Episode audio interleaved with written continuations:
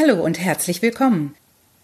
Ich bin Sarah King und dies ist mein Podcast, Die Weisheiten des Pommes Buddha, über Kuriositäten der britischen und deutschen Kultur und Sprache.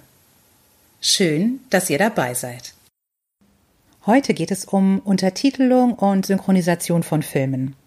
Wieso ist das in manchen Ländern so und in anderen Ländern anders?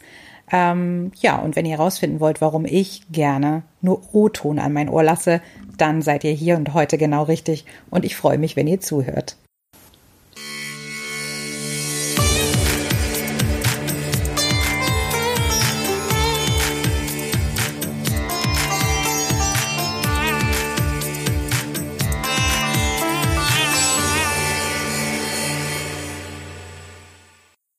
Als ich mich neulich mit einer Freundin fürs Kino verabreden wollte, stellte ich wieder einmal fest, an welchem Punkt sich die Geister scheiden.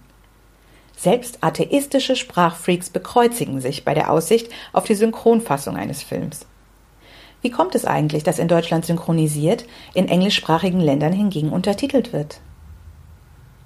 Traditionell werden in vier Ländern ausländische Filme synchronisiert, also in eine neue, von Sprechern bzw. Schauspielern eingesprochene Fassung gebracht in Deutschland, Spanien, Italien und Frankreich. In allen anderen Ländern der Welt werden Filme untertitelt.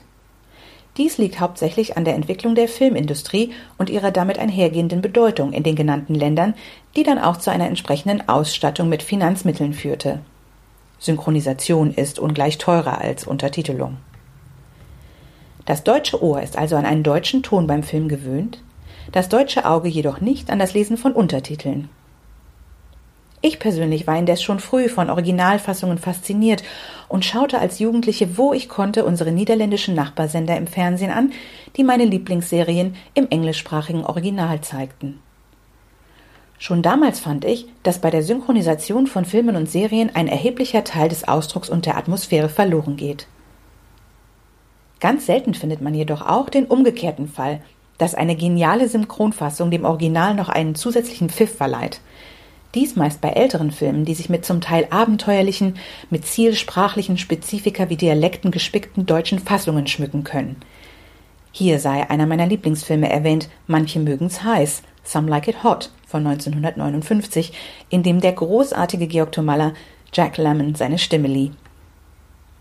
Wer mehr zum Thema lesen mag, dem sei die Kurzübersicht Code of Good Subtitling Practice bzw. die Bibel der Untertitelung Subtitling von Jan Iverson und Mary Carroll ans Herz gelegt.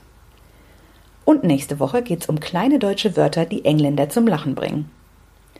Der Pommesbruder sagt, ich bin ein Mann. Na und? Niemand ist vollkommen.